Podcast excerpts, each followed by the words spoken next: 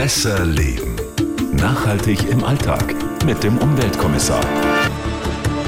Da sind wir wieder mit dem kleinen Extra an Nachhaltigkeit bei Besser Leben. Ich bin Melita Wahlam. Und zuverlässig an Ihrer Seite. Alexander Dalmus, hallo, vielen Dank auch nochmal, dass Sie so zahlreich die letzten Podcast-Folgen, zum Beispiel Imprägnierung unserer Wanderklamotten runtergeladen habt. Und auch ein Abo dagelassen habt, vor allem auch für Parabene in Kosmetika. Das ist ziemlich gut äh, gelaufen. Also ich glaube, da haben wir schon den Nerv getroffen, gell? Und danke an der Stelle auch an den Johannes aus Neukirchen in Niederbayern. Der hat zum Beispiel geschrieben, ich verfolge seit langem euren Podcast, sehr informativ und saugut recherchiert. Mit drei Ausrufezeichen habe ich mich gefreut.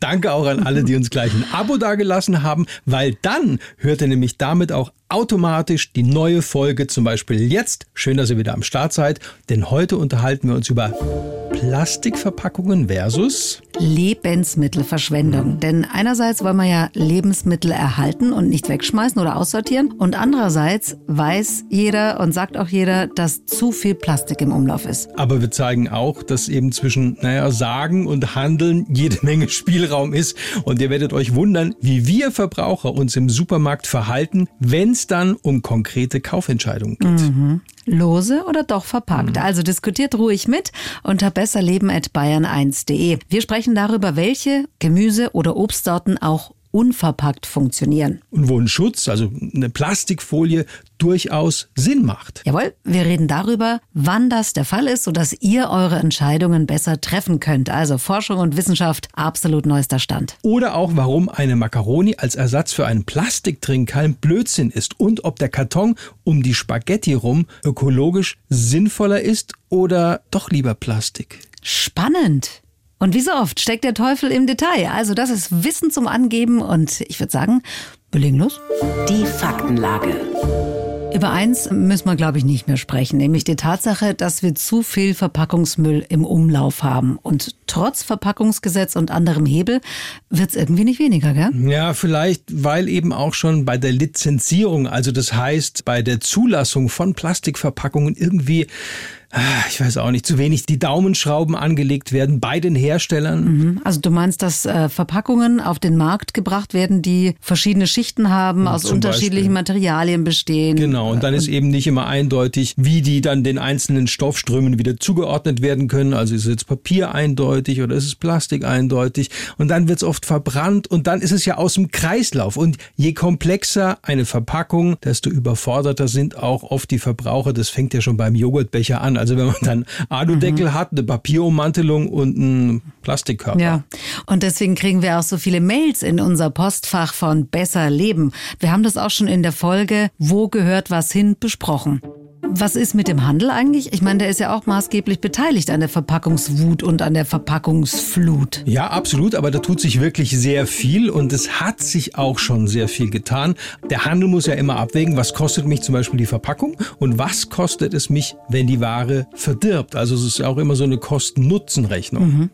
Aber es gibt ja auch genug Beispiele, wo gerade die großen Handelsketten sich jetzt wirklich nicht mit Ruhm bekleckert haben, was ein zu viel an Plastikverpackung anbelangt. Ich erinnere gerade mal an die berühmte eingeschweißte Biogurke. ja, äh, hallo? Ja, die ist ja auch mittlerweile oft entpackt, muss man zur Ehrenrettung sagen. Aber wir haben unter anderem auch mit Stefan Weist gesprochen. Der ist sozusagen Herr über das Obst und Gemüse bei Rewe, einem der großen vier neben Aldi, Lidl und Edeka. Und Stefan Weist, der gibt auch offen zu, ja, wir haben auch falsche oder sagen wir mal schlechte Entscheidungen in der Vergangenheit getroffen.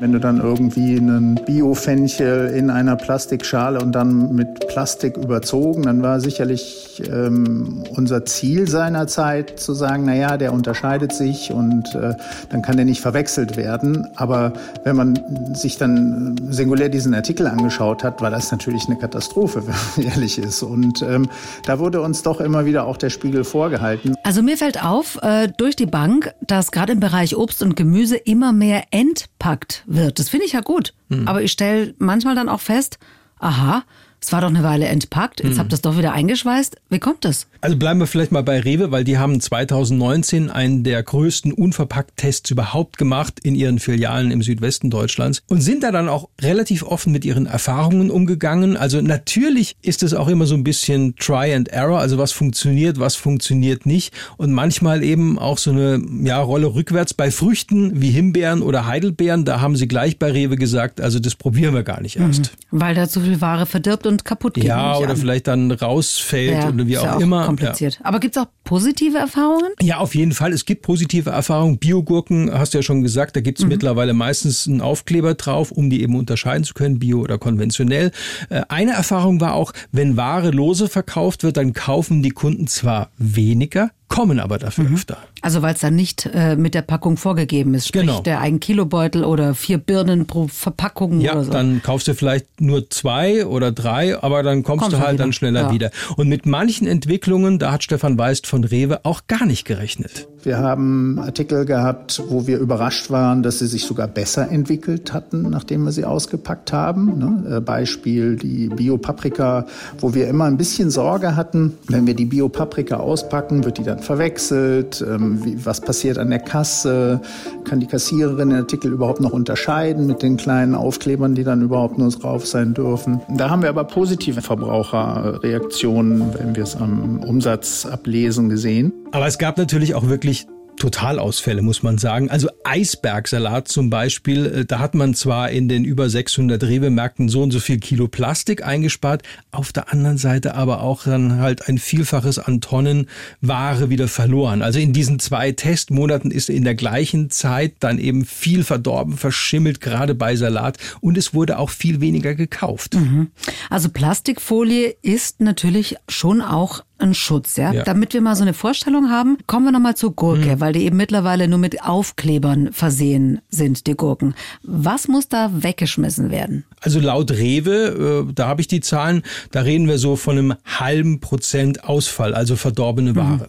Das klingt jetzt erstmal nicht so viel. Ja, weil viel eben relativ ist. Also Rewe verkauft pro Jahr 100 Millionen Salatgurken. Und bei einem halben Prozent mehr an Ausfall, weil eben kein Plastik drumherum ist, da reden wir dann mal schnell über eine halbe Million Gurken, die eben dann irgendwo verfaulen, verschimmeln oder weggeschmissen werden. Ja. 500.000 Gurken Ja. mehr Ja. verdorben. Das ist krass. Auf einem Haufen, ja, nicht von Pappe, mein Lieber. Ja, und wenn wir das jetzt noch weiter analysieren, dann liegt natürlich der Gedanke nahe, dass vor allem Gurken, die von weiter herkommen, also aus dem europäischen Ausland, lange Transportwege hinter sich haben, eben eher eingeschweißt werden müssen. Und über unser Einkaufsverhalten und warum wir plötzlich lieber keine Bio-Karotten kaufen, Das ist auch interessant, ja. obwohl wir die immer gekauft haben, sprechen wir jetzt. Der Teufel steckt im Detail. Also was ich persönlich an diesem Umverpackt-Test am überraschendsten fand, da sind Bio-Karotten nur noch lose verkauft worden. Ja, und was ist passiert?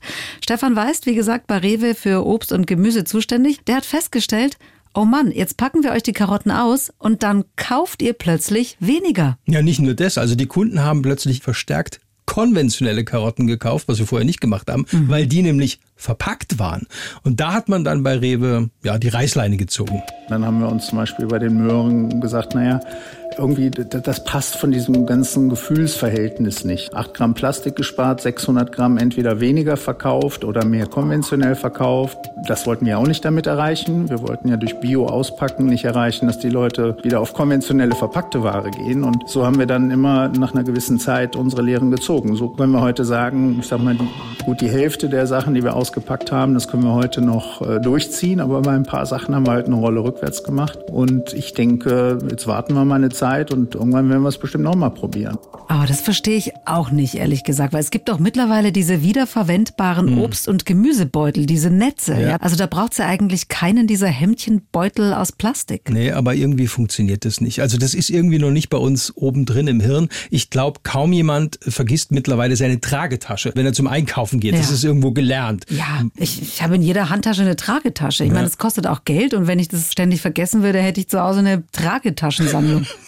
Schöne Vorstellung. Ja, aber diese, ja. diese Mehrweg-Gemüsebeutel eben, das müssen wir irgendwie anscheinend noch verinnerlichen. Also, dass das auch Standard wird, dass man das auch immer dabei hat. Äh, manche Discounter verlangen ja mittlerweile sogar einen Cent pro Plastikbeutel. Okay, aber ich glaube, das fällt keinem auf. Wahrscheinlich, wirklich. ja. Also diese Mehrwegbeutel werden sogar massiv beworben mittlerweile, aber irgendwie der mhm. Absatz stagniert. Was ja mal eine ganze Zeit richtig schick war, war einmal Plastik durch Papier zu ersetzen. Ich habe aber das Gefühl, dass man da wieder weggekommen ist von. Ja, weil wesentlich bei Papier oder auch Kartonverpackungen ist immer die Grammatur. Also wie viel Gramm Verpackung pro Quadratmeter fallen an. Und da habe ich kürzlich Michael Schliebe besucht. Der ist in Burgheim zu Hause im oberbayerischen Landkreis Neuburg, Schrobenhausen. Und dort produziert er Verpackungen. Und von dem hast du sicher auch schon was zu Hause. Schliebe, was machen die? Nee, nee, die machen sogenannte Raschelsäcke. Also das sind äh, Netze für Zwiebeln und Kartoffeln. Die heißen Raschelsäcke. Die heißen Diese in der Fachsprache Netze. Raschelsäcke. Ach, ja. schau. Ja, und die sind Marktführer in Bayern, aber auch in Deutschland und Europa aktiv. Und diese Raschelsäcke, die sind aus so einem einfachen PE, also Kunststoff. Die sind ja wie so, wie so ein Bulli gestrickt. Mhm. Und Papier oder Karton, die wären in dem Bereich eben um ein Vielfaches schwerer. Mhm. Ja, weil das dann richtig stabil sein müsste. Für diese Kartoffeln und, und, Zwiebeln, genau mhm. richtig. Und da ist eben Kunststoff tatsächlich eigentlich sinnvoller.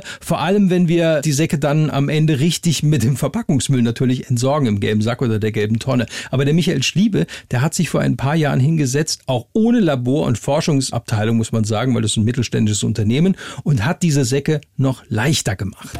Unser größter Sprung in dem Bereich war 2015. Man hatte von der Vergangenheit einfach unheimlich hohe Grammaturen pro Sack. Und da sind wir dann 2015 einen gehörigen Schritt nach unten gegangen bei gleicher Stabilität und dadurch sparen wir jedes Jahr ja, um die 200 Tonnen aufwärts an Kunststoff ein, die was gar nicht produziert werden, weil unsere Säcke mit so wenig Grammatur auskommen und trotzdem stabil sind. Ja, das ist natürlich klasse. Auf was ich mittlerweile aber auch verstärkt achte, weil wir das hier im Podcast auch immer wieder besprochen haben, ist die Verpackung auch wirklich so einfach wie möglich. Also egal ob Plastik oder Karton, wichtig ist so wenig Firlefanz wie möglich eigentlich. Ja, und das ist wirklich auch ein ganz, ganz wichtiger Punkt. Also lange Zeit war es ja so, dass Firmen ihre Produkte ja irgendwie extra rausstellen wollten mit knalligen Farben, mit einem tollen Design, so bedampften oder bedruckten mhm. Papieren, du? Glitzer auch ja, zum Teil habe ich gesehen, ja. Also damit ich als Verbraucherin sage,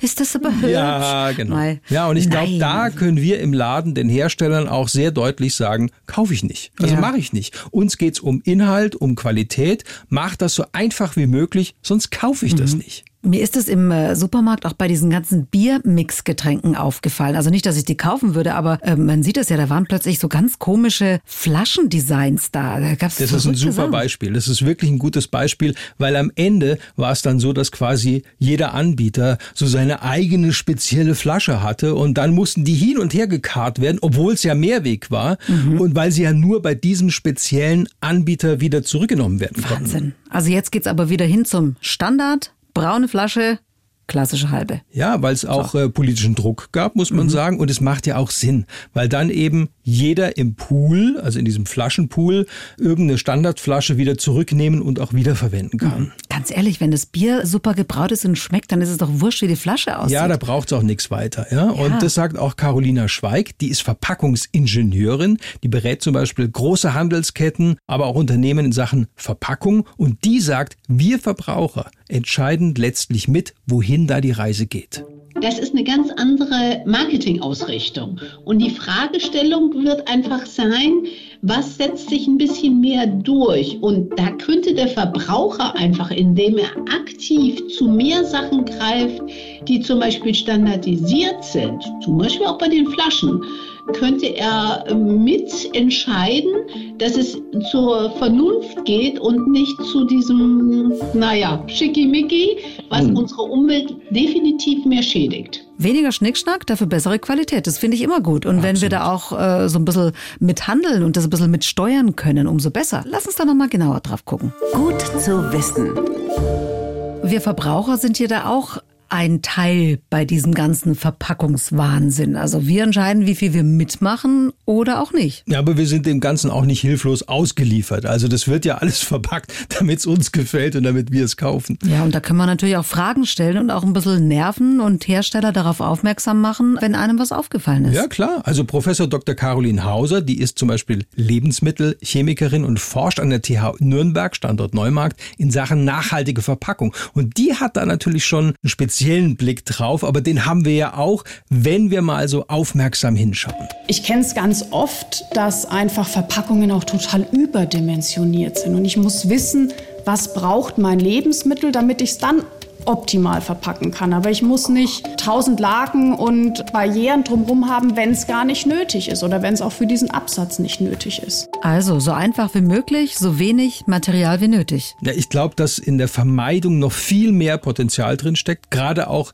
bei den manchen Punkten sowohl die Hersteller als auch wir, die Verbraucher, da noch deutlich abspecken können. Ja, aber Plastik kann eben, wenn man es sparsam einsetzt, auch davor schützen, dass zu viel Lebensmittel verderben und dann aussortiert oder weggeschmissen werden müssen. Ne, die Pandemie hat ja gezeigt, dass wir Verbraucher auch schon ein bisschen nachhaltiger eingekauft haben, also eher regional und saisonal. Und was die Verpackungen angeht, waren wir auch ein bisschen aufmerksamer. Also zum Beispiel die Unverpacktläden, die haben regelrecht geboomt. Hm, na gut, andererseits haben wir ja auch gerade wegen der Hygiene äh, wieder Rückschritte gemacht. Oh, da habe ich mich wahnsinnig aufgeregt in Italien, weil äh, da kann man zum Beispiel nur Obst und Gemüse mit Plastikhandschuhen anfassen in der, in der Gemüseabteilung. Hab ich gesagt, da spinnst du. Und dann muss man alles in Plastikbeutel abwiegen. Also wenn ich zwei Äpfel habe, muss es nochmal in eine Plastiktüte rein. Ach das Gott. ist zwar angeblich eine kompostierbare Plastiktüte, aber das ist dann ehrlich gesagt auch schon wurscht. Also diese Auswüchse, die sollten wir also wieder lieber lassen. Also dann konzentrieren wir uns lieber auf das, was gut läuft oder vielleicht sogar noch ein bisschen besser laufen kann in Zukunft. Gibt es neue Ansätze?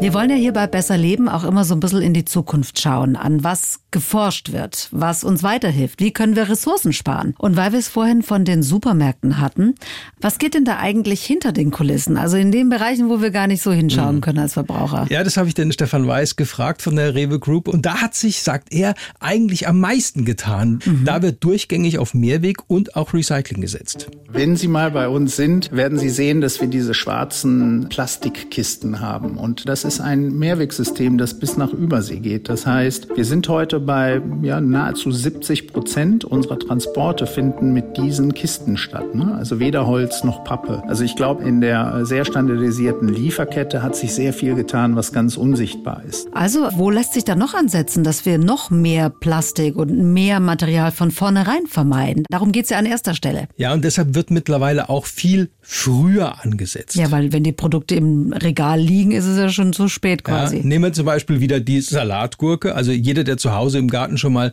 eine Gurke gezüchtet hat, der weiß, bei mir zu Hause sind die irgendwie viel größer als Ja. die Gurken aus dem Ja. Supermarkt. Und die Schale ist dicker. Ja, Das weiß ich. Ja, und gerade in dieser Schale, da sind ganz viele Bitterstoffe drin. Und diese Bitterstoffe, die schützen die Gurke beispielsweise eigentlich vor Schimmel oder auch anderen Bakterien. Aber viele mögen eben dieses ja, Bittere nicht. Mhm. Deswegen haben wir es rausgezüchtet. Genau. Oder Gurken werden auch viel zu früh geerntet. Das heißt, wir sorgen auch wieder dafür, dass unsere Lebensmittel anfälliger sind und schneller verderben und dann weggeschmissen werden müssen. Ja, richtig. Und da sieht auch Verpackungsingenieurin Carolina Schweig derzeit großes Potenzial, um in Zukunft dann Plastik oder andere Verpackungsmaterialien zu vermeiden.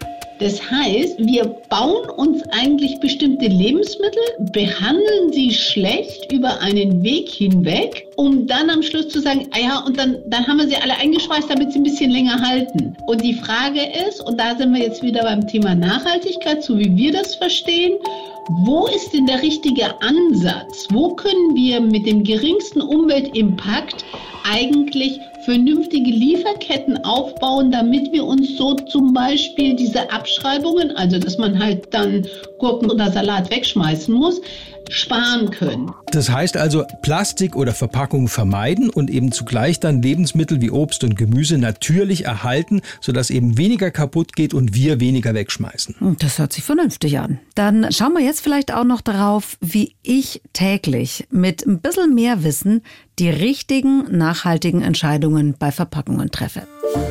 Der Clou. Besser leben und besser Bescheid wissen. Deswegen jetzt mal ganz praktisch an zwei Beispielen, wie wir im Alltag die richtigen, nachhaltigen Entscheidungen treffen können. Klar, Plastik, das haben wir mittlerweile irgendwie verinnerlicht. Das kann es eigentlich nicht sein.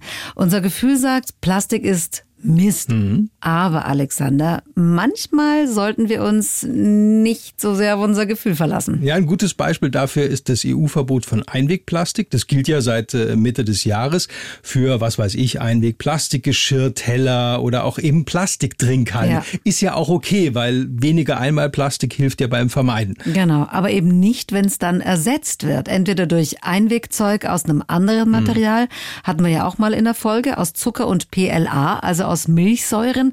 Das ist natürlich auch Quatsch. Da ja, ja auch deshalb sind diese werden. biologisch abbaubaren Trinkhalme zum Beispiel auch äh, mit diesem Holzbestandteil Lignin oder, oder aus Bambuspulver gibt es das auch. Die sind auch hier in Deutschland verboten, weil niemand eigentlich was damit anfangen kann. Das wird ja auch nur einmal hergenommen. In Italien, Belgien oder Dänemark ist es aber erlaubt. Und da gibt es leider, muss man sagen, keine einheitliche Linie. Mhm. Bleiben wir mal beim Trinkhalm, weil äh, was man natürlich oft im Café sieht, ist, dass statt dem Trinkhalm aus Plastik dann eine Macaroni im Glas mhm, steckt. Ja, ja, das stimmt. Und das Gefühl sagt einem, super Sache, Nudel statt Plastik, hervorragend. Du sagst aber? Ökologisch ist das totaler Blödsinn. Also äh, dann lieber wirklich einen einfachen Plastikstrohhalm, ehrlich. Also Echt? das, das wäre besser. Ja, weil wenn dieser Plastikstrohhalm richtig verwertet wird, dann bringt's wenigstens noch was. Warum das keinen Sinn macht, das erklärt uns nochmal ganz genau Caroline Hauser, die auch in Sachen nachhaltige Verpackung forscht. Erstens nehmen wir das Lebensmittel Nudel weg, um da einen Cocktail draus zu schlürfen. Und zweitens sind da viel, viel mehr Ressourcen drin gebunden. Also es ist ein Lebensmittel, was wir erstens verschwenden, weil wir nehmen es ja nur zum Trinken und wir werden die Nudeln danach nicht mehr kochen. Und wir brauchen natürlich das Wasser für den Weizen, den Strom äh, für die Extrusion von dieser Nudel und so weiter, dann wieder trocknen von der Nudel. Also zehnmal mehr Ressourcen eigentlich verschwendet als dann doch der Strohhalm. Und das macht natürlich dann auch wieder keinen Sinn. Also das ist verrückt. Mhm. Unglaublich. Also, äh, wir merken uns, Nudel statt Plastik äh, hört sich erstmal gut an, macht aber ökologisch gar keinen Sinn. Deshalb empfehle ich auch Mehrwegtrinkhalme. Die gibt's aus Glas oder auch Metall, nehme ich wegen der Kinder mhm. lieber her. Die lassen sich reinigen, da gibt's so kleine Büschel dazu. Mhm. Und die kann man immer wieder verwenden. Das nehmen die Kinder genauso gerne mhm. und das ist wirklich nachhaltig. Mhm. Und am allernachhaltigsten ist es, zu versuchen, das Getränk einfach ohne Trinkhalm zu trinken. Ja. Das funktioniert auch. Ja, aber das sieht ja, ja schön aus. Ach, ich weiß nicht. Naja, gut.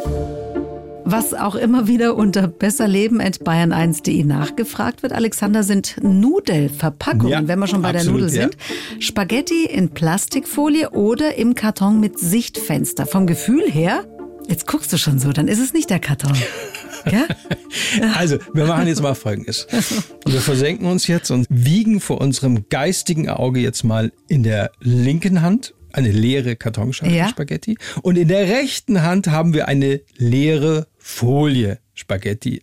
Willst du wissen, was leichter ist? Verdammt, ne? Karton ist schwerer. Ja. Also. Und dann ist noch dieses Plastikfenster da. Ne? Das müsste man eigentlich rausmachen, man weil in Papiermüll gehört's ja nicht. Und äh, für den Plastikmüll ist es aber auch nicht lizenziert, mal streng genommen. Also um es kurz zu machen, dieses Mehr an Verpackung, das dürfte in dem Fall den Ausschlag geben, vor allem wenn der Transportweg da noch weiter ist. Also sagen wir mal, die Nudeln kommen aus Italien. Da hat ein regionaler Anbieter mit einer einfachen, sehr leichten Plastikverpackung wahrscheinlich immer die Nase vorn. Das ist total verrückt. Ja, aber wenn man es weiß, kann man sich ja auch entsprechend entscheiden. Und wir müssen es dann auch wieder richtig entsorgen. Im ja, gelben Sack immer. Ne, oder der gelben Tonne oder auf der Wertstoffinsel. So, viele überraschende Fakten, die wir heute zusammengetragen haben. Und falls ihr noch Fragen habt, dann schickt uns doch einfach eine Mail an besserleben.bayern1.de gerne mitreden und mitdiskutieren. Und in der nächsten Folge, da wird süß ja, und auch bitter zugleich. Ja, aber nicht, weil es da jetzt irgendwie nur um Bitterschokolade nee. oder so geht. Nein, sondern weil in Kakao, den wir kaufen, ohne uns groß Gedanken zu machen, leider immer noch sehr oft Kinderarbeit Hm. steckt. Und das kann man nicht gut finden. Wie ihr besonders guten, weil nachhaltigen Kakao erkennen könnt, darüber sprechen wir beim nächsten Mal. Und weil wir ja auch immer den Aha-Effekt am Ende haben, da stellen wir euch noch ein Projekt vor, das Schokolade dort produziert, wo der Kakao auch geerntet wird, nämlich in Afrika. Und dies dann nicht nur nachhaltig, sondern auch sozial fair. Richtig. Gute Sache. Guter Podcast, denkt ihr euch jetzt hoffentlich. Würde uns freuen. Bis zum nächsten Mal. Besser leben. Nachhaltig im Alltag mit dem Umweltkommissar. Wenn ihr Fragen habt oder Ideen oder auch Kritik, gerne an besserleben@bayern1.de.